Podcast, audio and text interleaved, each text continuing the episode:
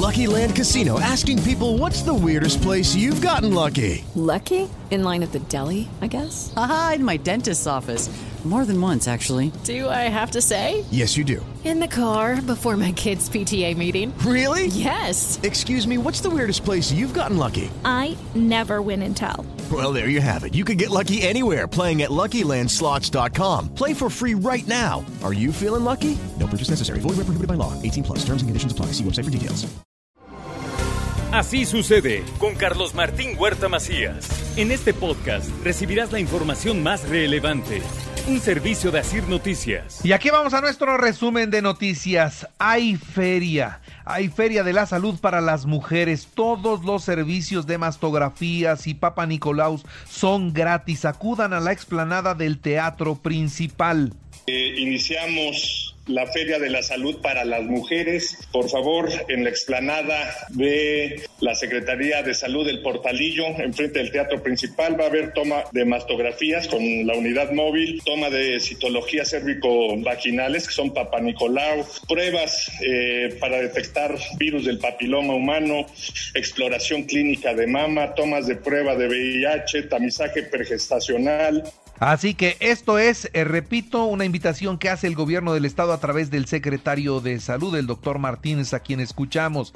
Y se realizan reuniones ya con empresarios para lograr la recuperación de 22 mil empleos perdidos por la pandemia, pero dice el gobernador Miguel Barbosa, con los empresarios, no con los organismos empresariales. Nosotros ya nos estamos reuniendo con todos los empresarios de Puebla. No, no, no las cámaras, eh, por favor, o sea, no, no manches que me decían, ¿ya se hablaron con Taiko?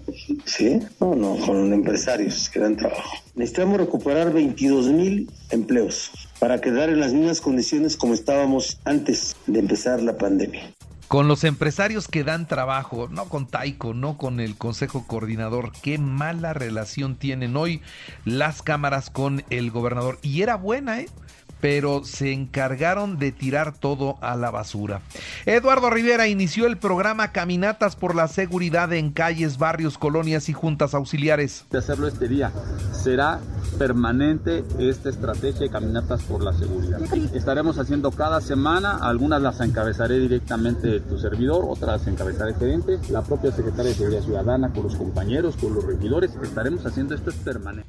Eduardo Rivera debe resolver el problema del ambulantaje que resulta ser la peor herencia de Claudia Rivera. Esto lo comentó la diputada Nora Merino. Creo que es uno de los mayores retos que va a enfrentar Eduardo Rivera. No, el punto no son tres días, el punto es que pueda haber un acuerdo para un reordenamiento que esté eh, apegado a los principios, apegado a los derechos de quienes ahí eh, trabajan y encuentran la fuente de ingreso, pero también apegado a limpiar el primer cuadro de la ciudad, que hoy por hoy es un total desorden y es de las peores herencias. Y vaya que dejó muchas, muchas malas Claudia Rivera.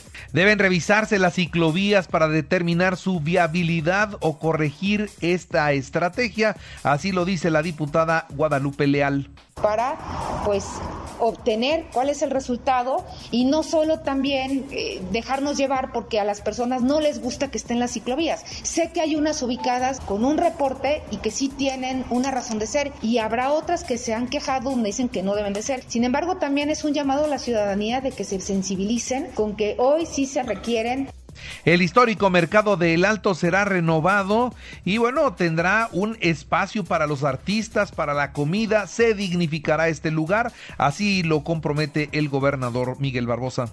Un mercado de alto nuevo, pero ya, ¿eh? Ser un mercado bonito, limpio, grande, con una zona de artistas, un buen lugar para los comerciantes, un buen lugar para los que lleguen a consumir alimentos y un buen lugar para los que lleguen a oír música. Los universitarios de la UAP retomarán sus clases presenciales, una semana presencial y dos en línea. Esto es lo que se confirmó y así van a ir regresando a las actividades deportivas, a los estudios de laboratorio, en fin, todo tiene que volver a la normalidad en la máxima casa de estudios, así lo comentó la rectora Lilia Cedillo. Por otra parte, le informo sobre los contagios de COVID, solo de ayer 40 nuevos, dos muertos, 412 hospitalizados, 62 graves. Es el reporte de la Secretaría de Salud en Puebla, mientras en todo el país fueron 4.220 nuevos contagios y 446 las personas que lamentablemente perdieron la vida por esta pandemia.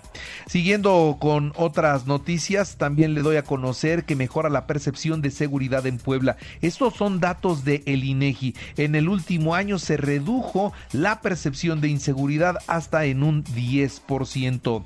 Y el Buen Fin será del 10 al 16 de noviembre. Participarán 7 mil empresas y esperan una derrama económica de 8 mil 500 millones de pesos. Esto es lo que comenta el presidente de la Cámara de Comercio, el señor Prosperi.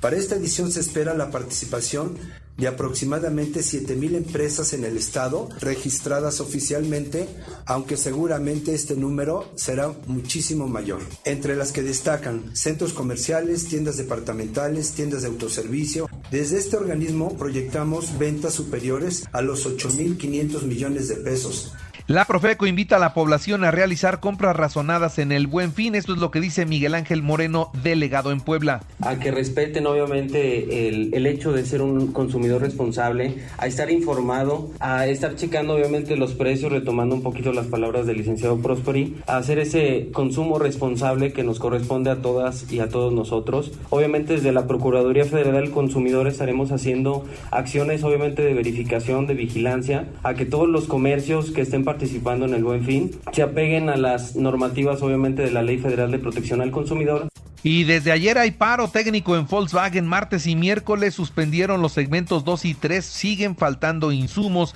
para el armado de los vehículos. Y el Tribunal Colegiado resuelve que subsiste el nombramiento del nuevo patronato de la Fundación de las Américas Puebla. Y un juez federal de Puebla acusa ante la Fiscalía General de la República a un juez de la Ciudad de México por no acatar la orden de devolver el campus y el control de la UDLAP a la familia Jenkins de Landa. Así que esta situación no se resuelve, se sigue complicando. Se instalan las primeras seis comisiones en el Cabildo de Puebla. ¿Para qué? Para el periodo 2021-2024. En otros temas, le doy a conocer que el INE impone sanciones por 93 mil pesos a Movimiento Ciudadano y Morena por irregularidades en sus informes de ingresos y gastos de precampaña. Ahí es donde se presentó una situación que obliga el castigo y detiene la policía estatal a una pareja que transportaba 7 kilos de cristal allá en Teciutlán, Puebla. Y la COFEPRIS emite una alerta sanitaria por la venta de Actembra.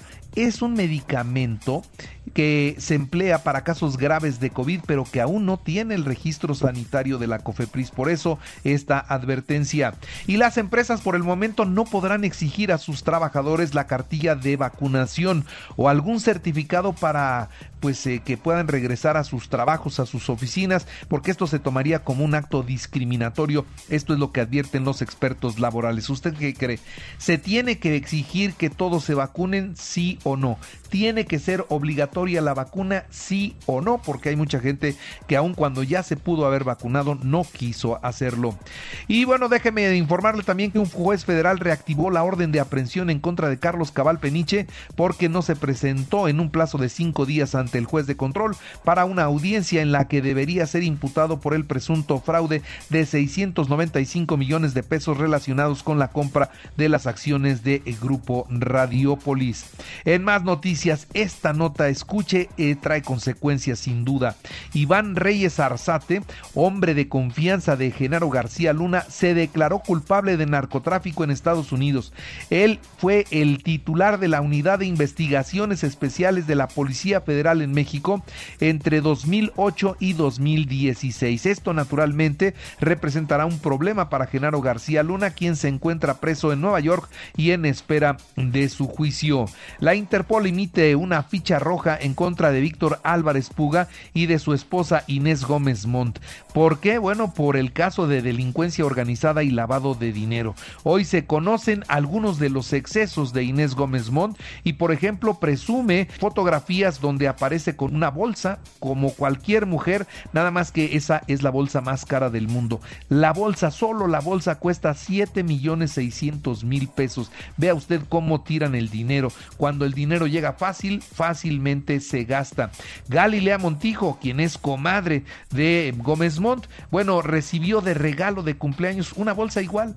Imagínese un regalito de 7 millones 600 mil pesos. Esos son los excesos que hoy investiga la autoridad.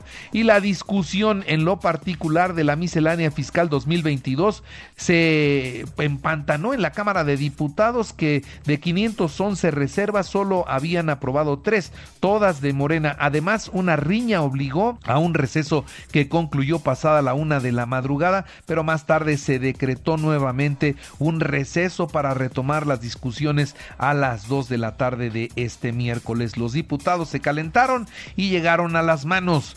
Falleció Celeste Batel, la esposa de Cuauhtémoc Cárdenas. El fallecimiento de Celeste Batel coincide con el 51 aniversario luctuoso del general Lázaro Cárdenas. Por supuesto, el presidente de México asistió al funeral de la esposa del ingeniero Cárdenas.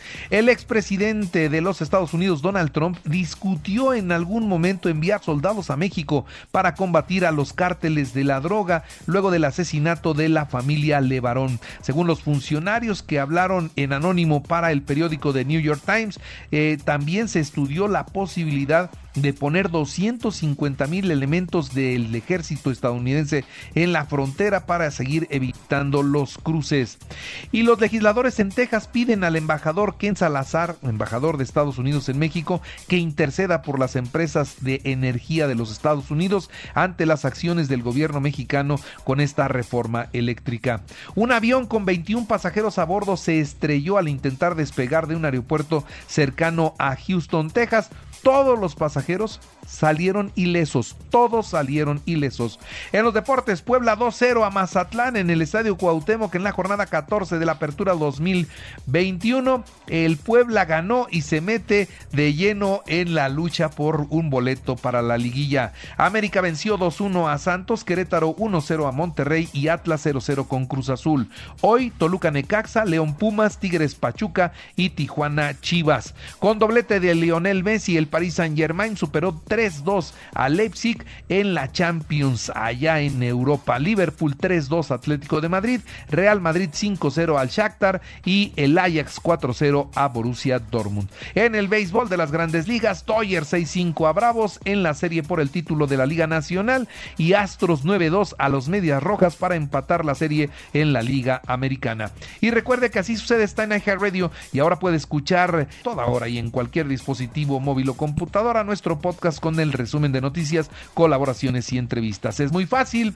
Entra a la aplicación de Radio, seleccione el apartado de podcast, elige noticias y ahí encontrarás la portada de Así sucede. Así sucede con Carlos Martín Huerta Macías. La información más relevante ahora en podcast. Sigue disfrutando de iHeartRadio.